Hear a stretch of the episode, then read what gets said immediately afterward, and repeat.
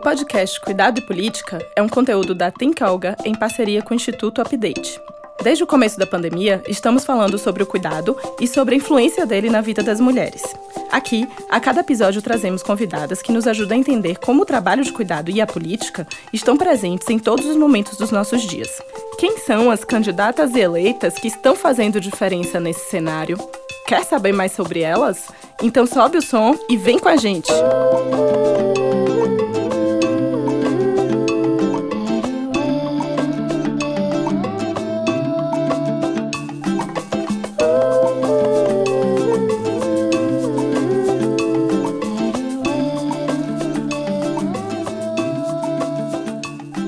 dá para falar no Brasil sobre desigualdade sem falar sobre o que essa desigualdade tem cor, ela tem gênero e ela tem território.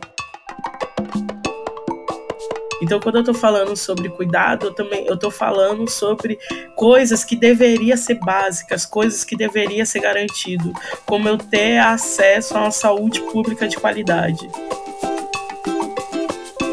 Mas o nosso projeto de mundo é não ser mais exceção. A gente quer que as nossas meninas possam sonhar, possam entender que elas possam decidir o que elas querem fazer da vida delas. Cuidado e Política é o tema investigado pela Think Alga em parceria com o Instituto Update. Esse é o último de uma série de quatro episódios e hoje falamos sobre representatividade com Kate Lima. Ninguém melhor do que Kate para conversar sobre esse assunto. Candidata a deputada estadual em São Paulo, ela defende que ninguém pode ter seus direitos negados por causa do seu território, da sua cor de pele, do seu gênero ou do tamanho do seu corpo. Por isso, ela pauta uma cidade onde todos têm seus direitos realmente garantidos e em que a favela está no orçamento público. Kate é mulher preta, nordestina e periférica. É graduada em Direito, especialista em gestão pública e uma defensora dos direitos humanos. Esse episódio encerra o nosso podcast com mais uma conversa de esperança. Estamos falando da construção de um futuro melhor a partir da atuação de todas nós. Vem com a gente! Bom, Kate, muito obrigada por estar aqui com a gente. Eu sei que as últimas semanas e meses devem ter sido bem corridos para você. Esse podcast está se encerrando com esse episódio contigo. E temos falado muito sobre cuidado, sobre representatividade, sobre o que significa né, ser mulher e trabalhar com política. Queria começar te perguntando e pedindo para você se apresentar para gente, Kate. Quem é a Kate? Se você puder contar um pouco mais de você, da sua trajetória. Maravilha. Eu, eu sou nordestina, eu vim para cá, para São Paulo, com oito anos de idade, como muitas famílias nordestinas, a minha também veio em busca de melhores condições de vida. Eu sou uma mulher preta, favelada, sou uma mulher bissexual. É, eu faço questão de falar sobre esses meus atravessamentos, porque ele diz muito sobre mim, muito sobre a minha candidatura, muito sobre essa reivindicação sobre o direito de existir, de amar, de viver plenamente. É, eu sou ativista desde os meus 13 anos, hoje eu faço parte da Educafro, da Marcha das Mulheres Negras, Mulheres Negras Decide, da Rede Nacional de Feminista Antiproibicionista. Os coletivos que eu construo também de sobre mim, então todas as apresentações eu faço questão de fincar é, esse, esses coletivos, porque ele diz muito sobre essa luta mesmo, né?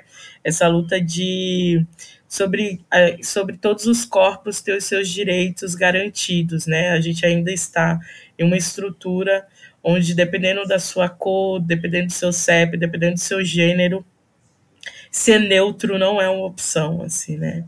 Ser, ficar, temos lado, e esse lado é um pacto com a vida mesmo, né? É um pacto com o nosso direito de viver plenamente, assim.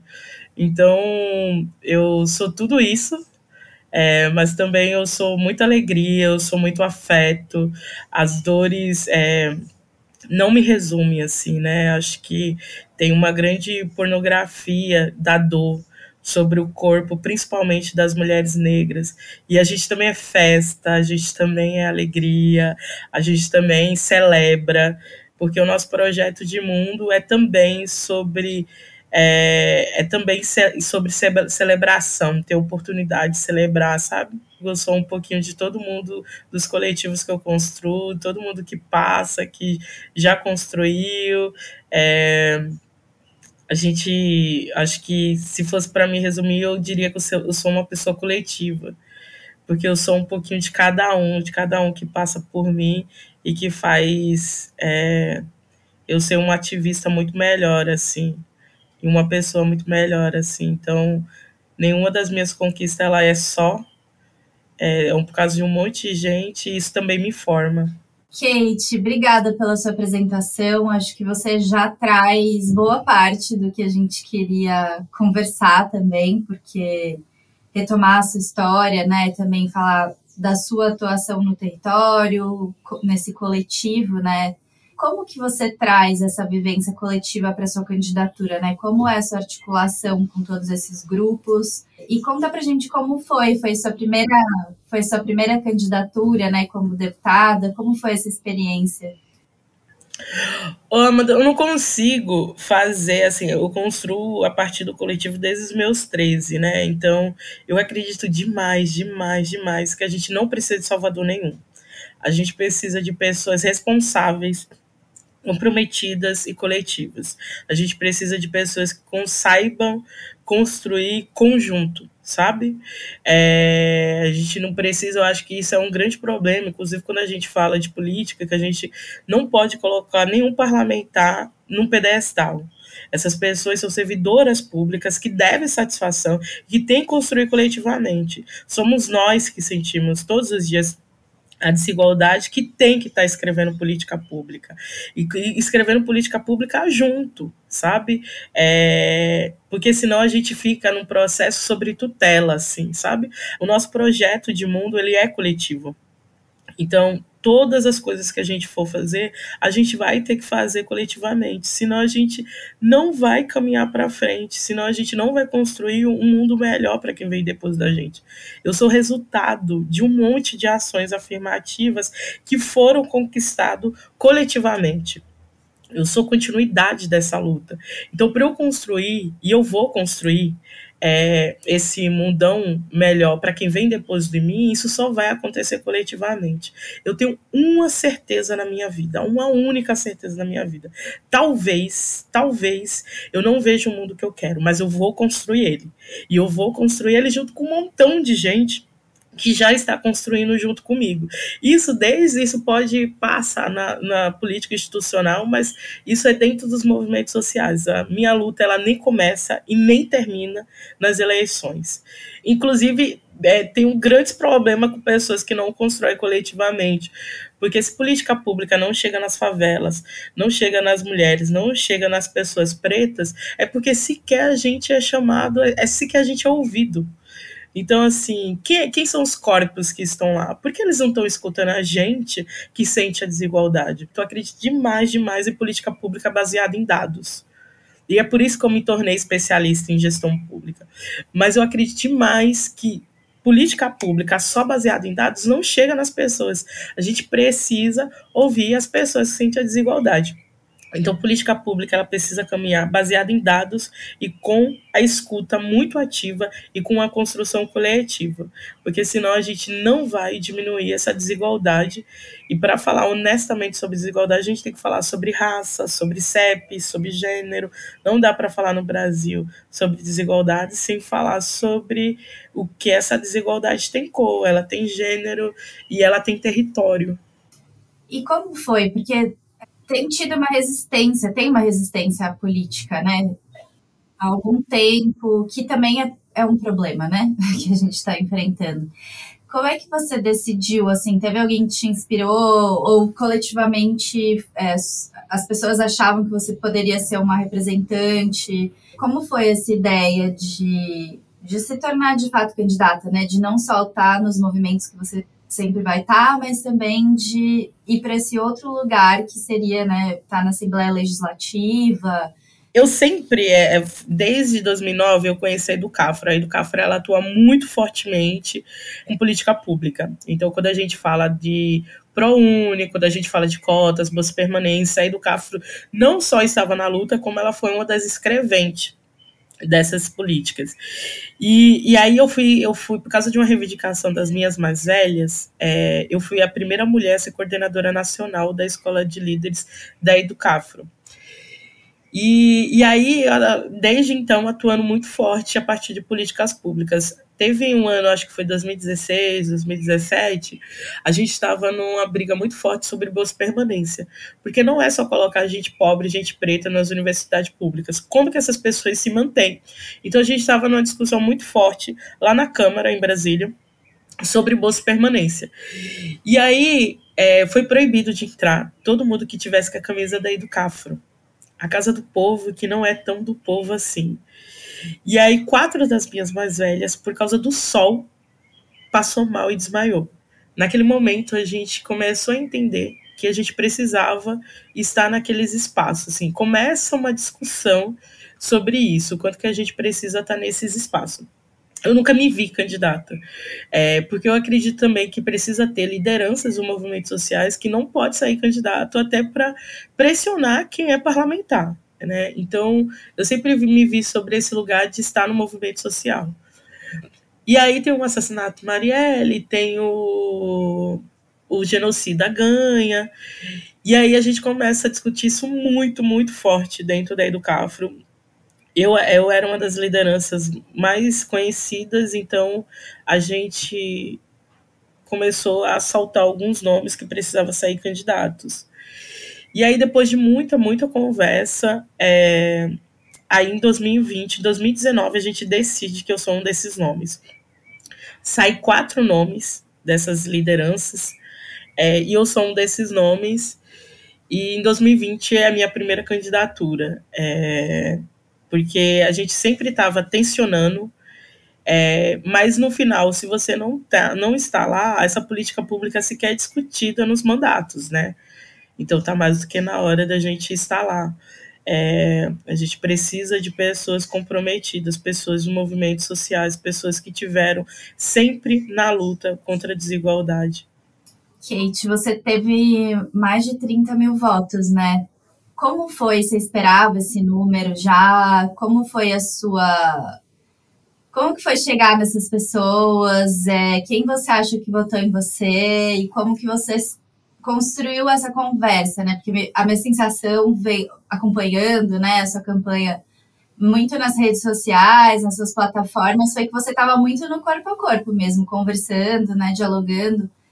Quem que você acha que é seu eleitorado e como, como foi, assim, sua, sua abordagem?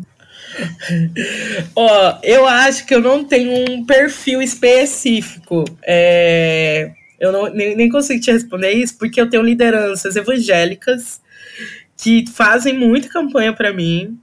Eu tenho lideranças de terreiro, eu tenho lideranças lá de Alto de Pinheiros, eu tenho pessoas lá de Alto de Pinheiros que votam em mim, eu tenho pessoas lá do Capão Redondo, lá do de Cidade Tiradentes, então é um montão de gente e eu fico muito feliz com isso, porque é, a gente está construindo um mundo para todo mundo e tem que ser com todo mundo todo mundo tem que se sentir responsável nessa construção. Então, é, tinha dias, teve, teve dias que eu fui pro. Eu tinha uma reunião lá em Alto Pinheiros, aí eu fui lá para Grajaú e eu terminei numa reunião com pessoas evangélicas na Brasilândia. Então, um pouco de tudo, assim. Tem um histórico político, né, que faz com que a gente pareça, pareça que a política não nos atinge todos os dias. Então, por isso que tem esse lugar muito de não gosto de política. Eu amo quando eu tô numa roda e as pessoas falam assim. Ai, detesto a política, é, só tem ladrão, e sei o quê, porque eu quero conversar com essa pessoa, sabe? Porque é, essa pessoa precisa. Ela entende, na verdade, que a política atinge ela todos os dias, mas é isso, assim. Por isso que eu falo que a gente precisa de pessoas coletivas, sabe, Amanda? Porque voltar de dois em dois anos faz essa sensação, sabe? Traz essa sensação de, meu, mas agora de novo, mais uma vez, assim.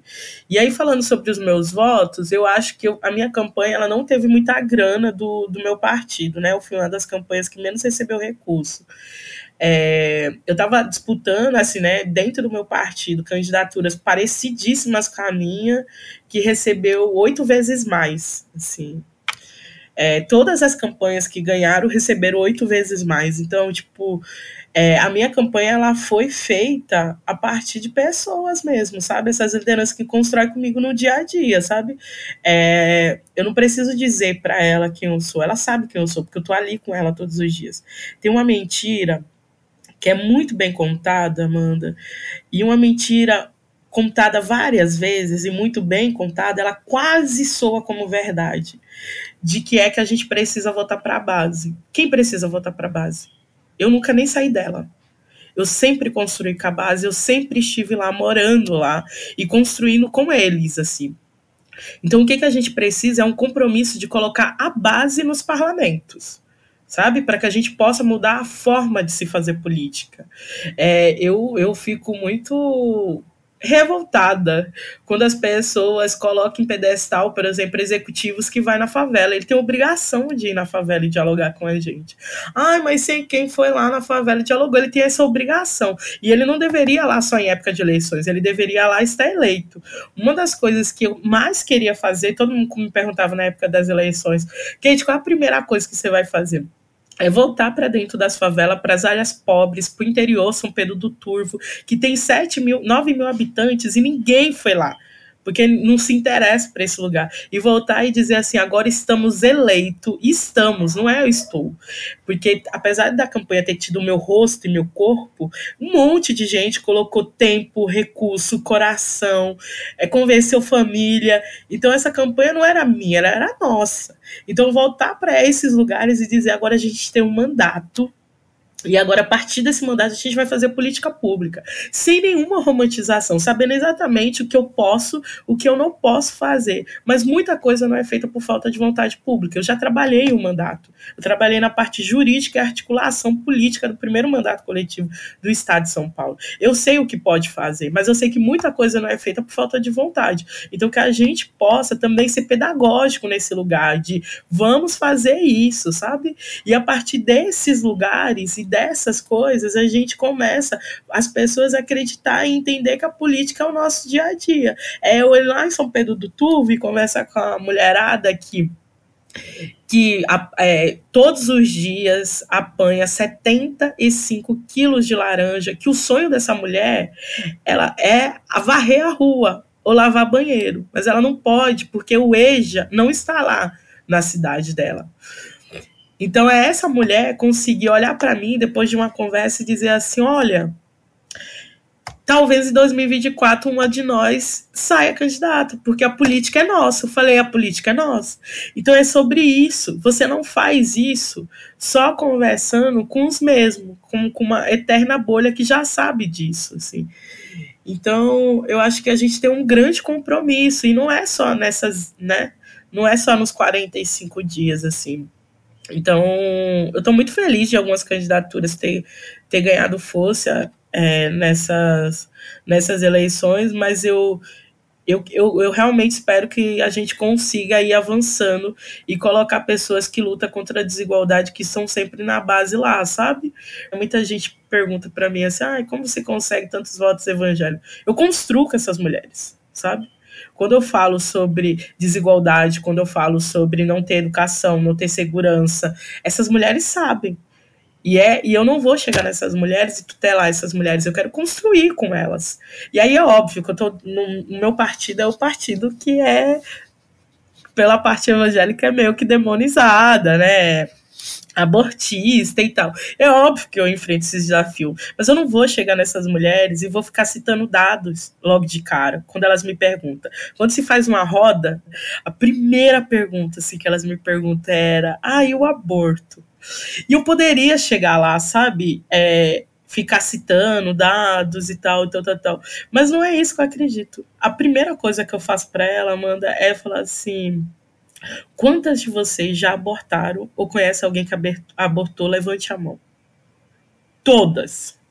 Todas. É sem erro. Vocês acham que essas mulheres deveriam estar presas? todas abaixam a mão. Aí eu falo, a partir de agora a gente vai começar a discutir sobre descriminalização do aborto. O porquê que essas mulheres não deveriam estar presas. Ponto. Se cria uma ponte. Sabe? Eu poderia chegar lá e citar um monte de dados, que é saúde pública, que é. Mas eu, eu quero conversar com ela, não quero tutelar ela. É sobre esse lugar, e é um lugar que não é o lugar mais fácil. É mais trabalhoso, mas é o único lugar possível sabe? É quando a gente está pensando na construção do mundo, a gente está pensando na, em, em, algo que não é para daqui a seis meses, é uma construção de mundo mesmo. E essa construção do mundo ela é trabalhosa, ela não é instantânea. É, mas só isso vai fazer para daqui a dez anos a gente não estar tá discutindo o que a gente está discutindo hoje.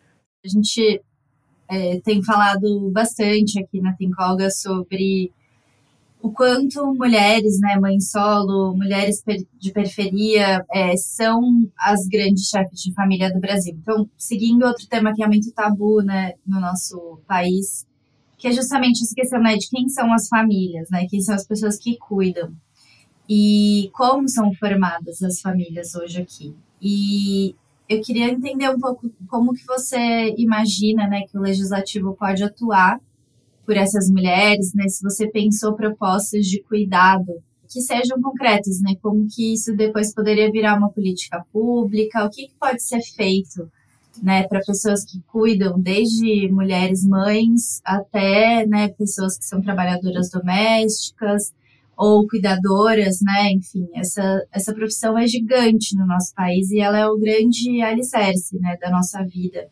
Como que você vê isso enquanto candidata, enquanto movimento social, né? Como, qual que é a sua visão sobre o cuidado? Nossa, eu acho que tem um, uma, uma, uma, um monte de coisa para falar disso, né? Seria um podcast só disso. Mas eu, eu também fico muito pensando no, principalmente quando eu estava construindo isso, assim, né? Porque o meu feminismo ele se forma a partir dessas mulheres faveladas que, inclusive, nem usa o nome feminismo, mas pratica ele no dia a dia, né? Então, quando que a gente vai, como que a gente fala de cuidado quando uma mãe ainda está falando sobre não ter comida acima da mesa para seus filhos, né?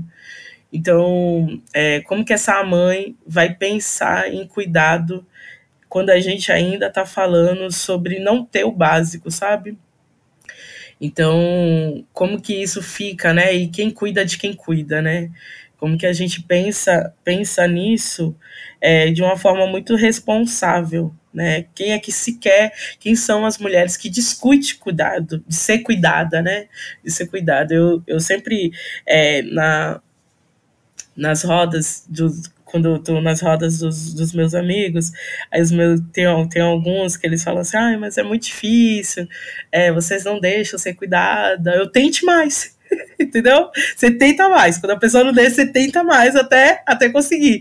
Porque é isso, assim, essa pessoa tá numa estrutura que, às vezes, é, é ela por ela, né? É, e um monte de gente dependendo dela, né? É essa estrutura de família também que a gente vê dentro das favelas. Quem foram as pessoas que não tiveram é, direito a isolamento? Quem, quem, quem são essas pessoas, né? Então, quando eu penso em cuidado, eu acho que a gente ainda tá tão, tão atrás, Amanda, tão, tão atrás, que a gente ainda precisa garantir os direitos básicos, sabe? Dentro da minha favela, as mulheres se programam. Inclusive eu, minha mãe, a gente se programa do mês de janeiro e fevereiro perder tudo da casa, porque alaga. Sabe? Então é sobre o cuidado de você não ter uma moradia digna, de você não ter comida na mesa.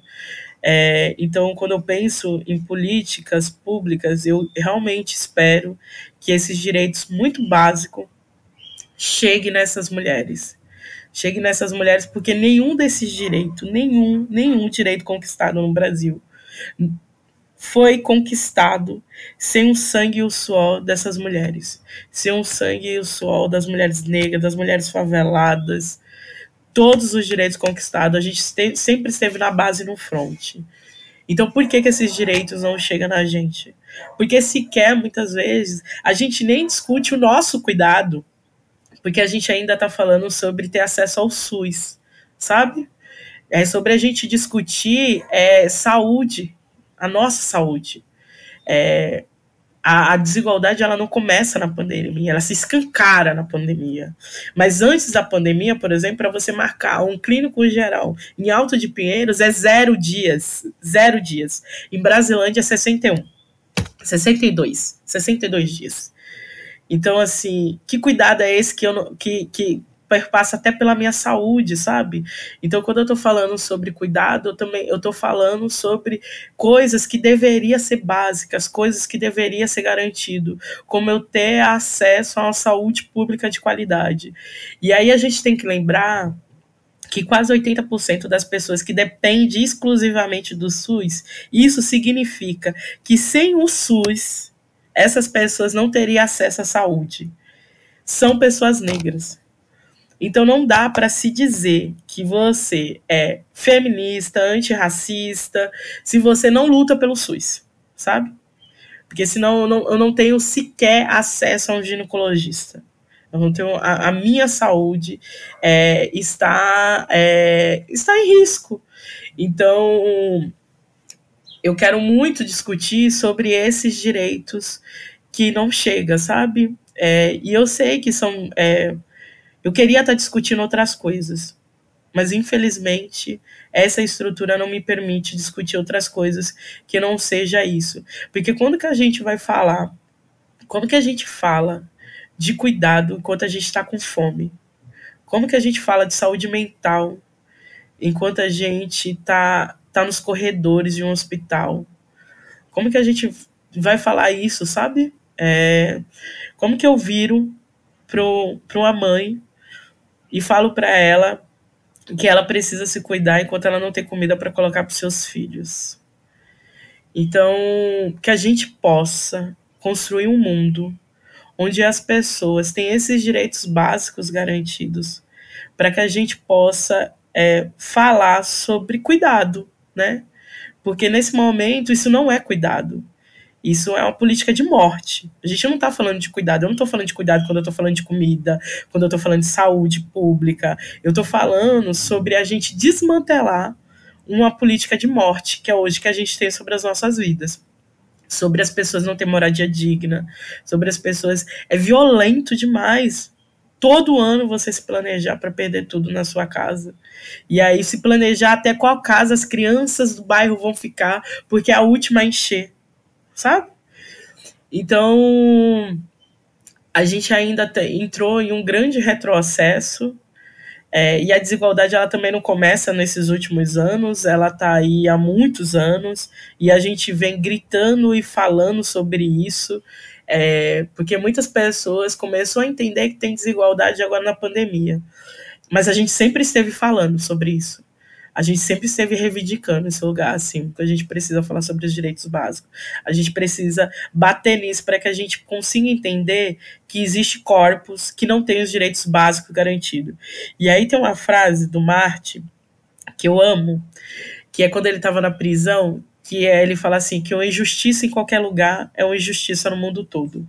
Então, por mais que vocês né, que quem está nos ouvindo não more em favela, tem os seus direitos básicos garantidos, tem que ter mesmo. Né? É, a gente tem que diferenciar direitos com privilégios, assim. São coisas totalmente diferentes. Mas que entenda que tem pessoas que ainda hoje não têm os direitos básicos garantidos. E que o fato dessa injustiça estar nessas pessoas é uma injustiça também para ela e que a gente precisa mudar isso o mais rápido possível. Não dá para normalizar o absurdo. Normalizar o absurdo não é uma opção.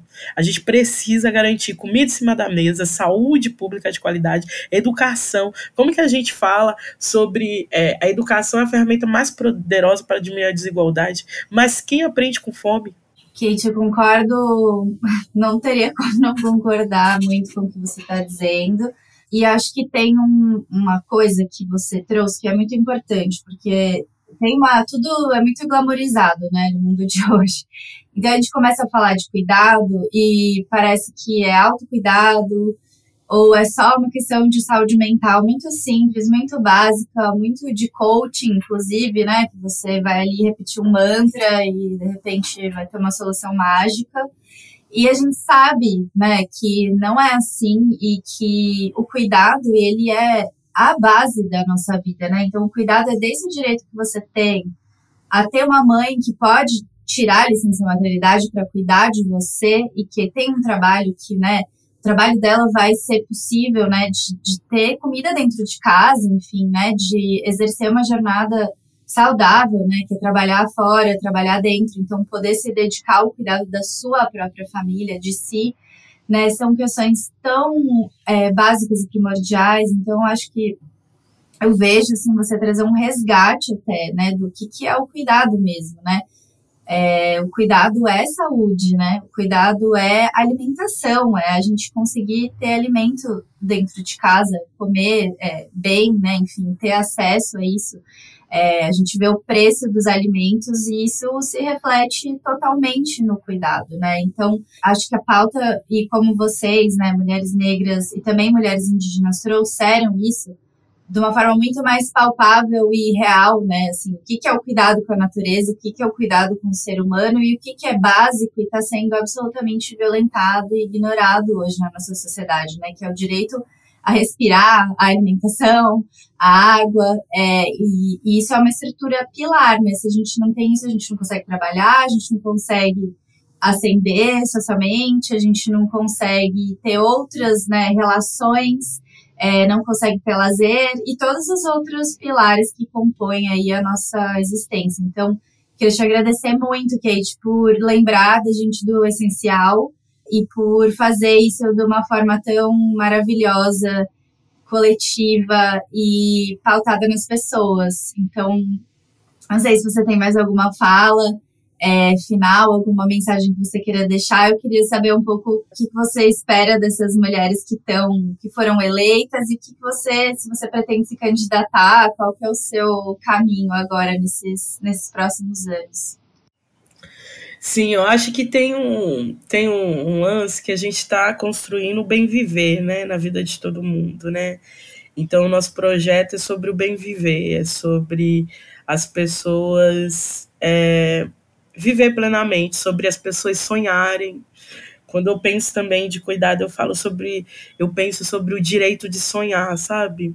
Quem são as mulheres que têm o direito de sonhar? É, quem são? Quem são essas meninas, né? Quais são as meninas que têm o direito de sonhar, que tem, que entende que alguns espaços não são nossos, são nossos sim. Mas como que a gente constrói isso, sabe, Amanda? É, muito se fala sobre potências. Né? As pessoas gostam de falar, ah, a favela tem muitas potências, nas periferias tem muitas potências. Quem dá estrutura para essas potências? Quem dá estrutura para essas potências sonharem? Quem dá potência para essas potências poder criar, poder viver sem medo, poder viver plenamente, poder é, ter comida, poder ter uma educação com qualidade. É, é muito fácil ficar falando sobre, sobre potência e romantizar.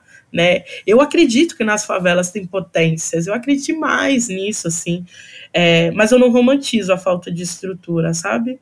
Hoje eu tenho plena consciência que eu sou uma exceção dentro das favelas sendo uma mulher preta, que tem duas graduações e tal. E eu só consegui isso por causa de um monte de ação afirmativa.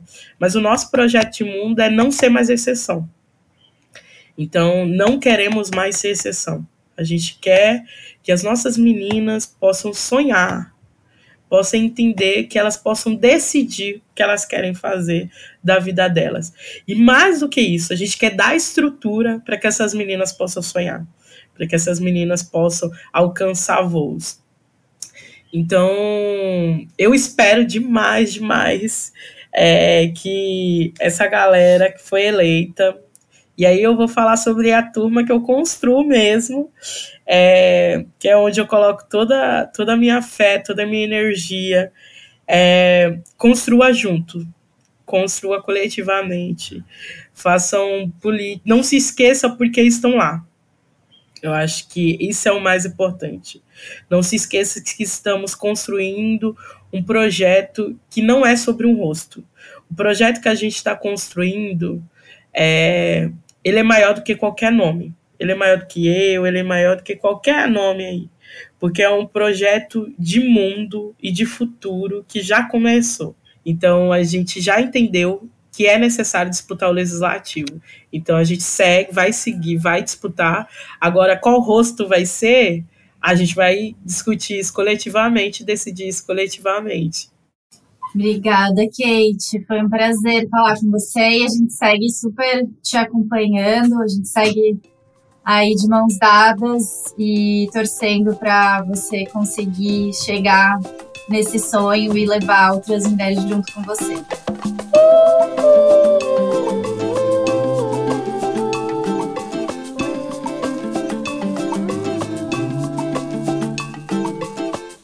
Esse foi o último episódio do nosso podcast Cuidado e Política. Esperamos que os diálogos que trouxemos aqui tenham contribuído para a discussão do cuidado no campo da política institucional brasileira. Torcemos para que essa temática oriente cada vez mais os serviços públicos oferecidos. Daqui em diante, seguiremos próximas das pessoas eleitas, de olho nessa pauta.